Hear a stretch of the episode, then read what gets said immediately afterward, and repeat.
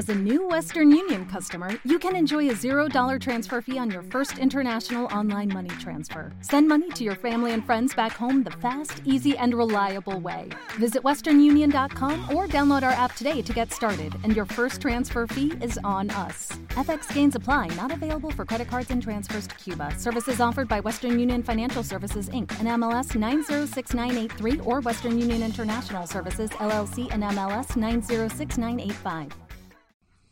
Arthur Schneisler publica Relato Soñado, lo que se ha dado en traducir en español, yo diría que bastante malamente, bastante mal, eh, como Relato Soñado, en 1926. Y es importante entender cuál es la intención y, y de qué va Relato Soñado para ver lo sumamente bien que Kubrick ha reflejado algunos aspectos de esta novela e incluso de las grandes pasiones y obsesiones de este autor que yo creo que Kubrick pues en cierto modo compartía. Este autor austriaco es además un judío que vive en Austria toda la Primera Guerra Mundial y el periodo entre guerras hasta la Segunda Guerra Mundial, lo cual pues eh, define a una persona que tiene que atravesar una determinada situación histórica y social. Un judío en Austria, en medio de estas situaciones, podéis imaginar que nos da un perfil bastante concreto y bastante fácil de entender. Bueno, a finales del siglo XIX, la última mitad del siglo XIX, los últimos años sobre todo, en el campo de la medicina se están dando una serie de avances muy importantes, sobre todo dentro de lo que vamos a dar en llamar psiquiatría, y se están incluso dando los primeros pasos de lo que luego será la neurociencia, es decir, que la ciencia está muy, muy interesada en conocer cómo funciona el cerebro humano. Y de todas las figuras destaca una que es Simon Freud. Arthur Schneisler es un médico, como os he dicho, y es además un señor que escribe obras de teatro, muy reconocido en su época, en su momento, y escribe novelas que tienen mucho éxito, no es que sea un autor del montón ni muchísimo menos. Y como buen médico que es, está profundamente interesado en todos los avances, sobre todo en todas estas cosas que se están investigando y que están saliendo a la luz en torno al funcionamiento del cerebro humano y por supuesto se interesa mucho en las teorías del psicoanálisis freudiano. Freud y Arthur Schneisler se conocerán en 1922, no se conocen antes porque ese otro austriaco judío que era Freud había hecho todo lo humanamente posible por esquivar ese encuentro. Esto lo sabemos porque Freud lo refleja en sus diarios y lo sabemos desde las propias palabras del insigne psicólogo, que tenía miedo, él mismo lo define así, de encontrarse con Arthur Schneidler, a quien conocía muy bien a través de sus trabajos y con quien compartía círculos médicos, tenía miedo de encontrarse personalmente con él porque tenía miedo de que fuese su doppelganger,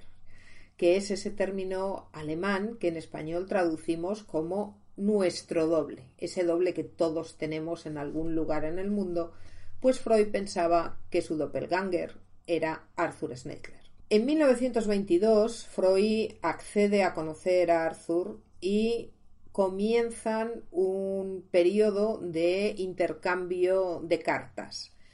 donde obviamente se intercambian unas cuantas reflexiones en torno al psicoanálisis. A finales del siglo XIX, alrededor de 1895, año arriba, año abajo, Freud había empezado a trabajar, estaba trabajando, es cuando Ah, creo que es el año 96, 96, pero lo digo de memoria, no os fiéis, cuando publica ese famosísimo libro que será la interpretación de los sueños y donde explica su teoría de la existencia de un inconsciente, que no es algo que invente ni que descubra Freud, pero sí es algo que pone encima de la mesa y que convierte en un término popular, como todos sabemos a estas alturas. Bueno, pues él empieza estos trabajos y entonces dice, comienza a hablar de este inconsciente y comienza a decirnos que en este inconsciente viven nuestras pulsiones más profundas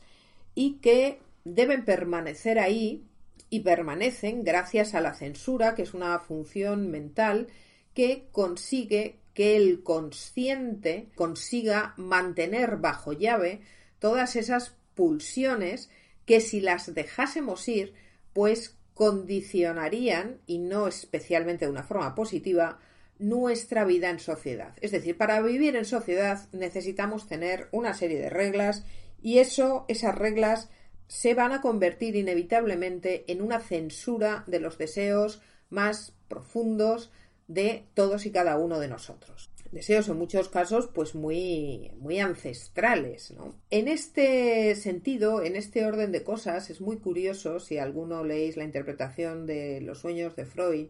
descubriréis que él cuando habla de la censura, pues explica cómo esta función mental consigue que las dos partes, en principio reconciliables del inconsciente y el consciente, lleguen a un entente cordial, una especie de acuerdo por el que el inconsciente va a liberar todos estos elementos que, que le habitan, los va a liberar, los va a sacar al recreo, los va a dejar jugar, llamarlo como queráis, durante el sueño en el que no necesitamos el consciente, el consciente se relaja, se apaga por un ratito, se dedica a recargar baterías y el inconsciente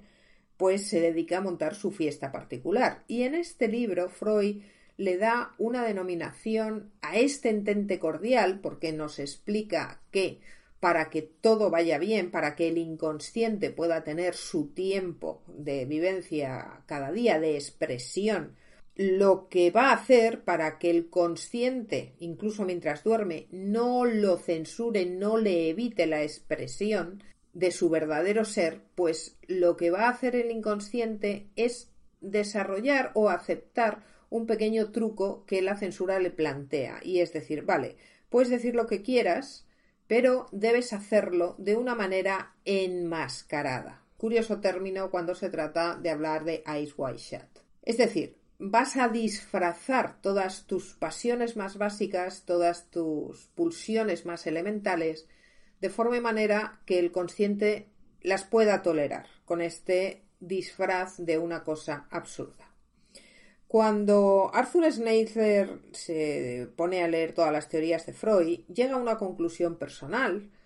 y dice que Freud se equivoca. Se equivoca en una cosa. la teoría del psicoanálisis está cometiendo un error. Y es que está obviando la existencia de una parte muy muy importante de la vida del ser humano, a la que Arthur da en llamar el semiconsciente, es decir, un estado que no pertenece al terreno de la conciencia y que no pertenece al terreno de los sueños tampoco, un estado completamente intermedio en el que por arte de lo que las cosas se mezclan, se cruzan, se dan la mano, bailan juntas, llamadlo como queráis. Para demostrar su teoría, Arthur Schneidler escribirá Relato soñado y lo hará además utilizando la misma raíz de la palabra del título con el que Simón Freud ha bautizado lo que en español conocemos como la interpretación de los sueños, que en alemán consiste en una sola. ¿Te está gustando este episodio? Hazte fan desde el botón Apoyar del podcast de Nivos. Elige tu aportación y podrás escuchar este y el resto de sus episodios extra. Además, ayudarás a su productor a seguir creando contenido con la misma pasión y dedicación.